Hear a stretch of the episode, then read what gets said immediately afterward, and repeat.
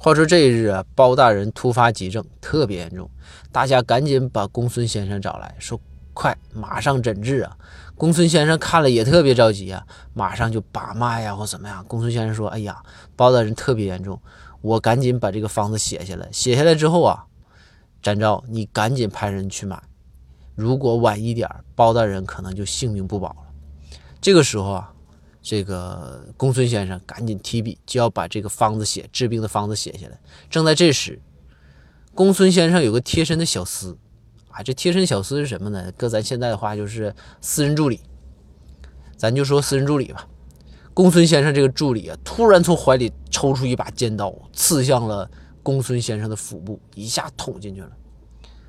当时这个场面呢，大家都惊了，一下都镇住了，都不知道这这咋。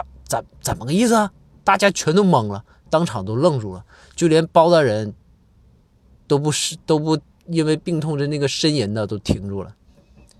然后公孙先生更是捂着伤口啊，充满疑问的眼神看着他这个贴身的小厮，就是他的这个助理。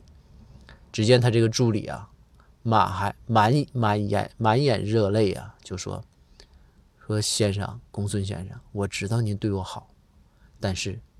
我是卧底，我是奉命来刺杀包大人。这个时候，公孙呐也是满眼热泪啊。